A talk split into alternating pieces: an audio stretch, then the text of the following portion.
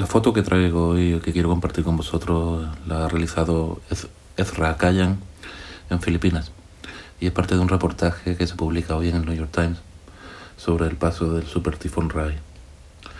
En la imagen podemos ver a un señor de 68 años llamado Antero Ramos que está sentado en un banco junto a su nieto. Ambos tienen una expresión de una pena profunda, ya que este señor Antero perdió a su esposa y a dos de su hija cuando el techo del refugio en el que se resguardaban para el paso del tifón colapsó.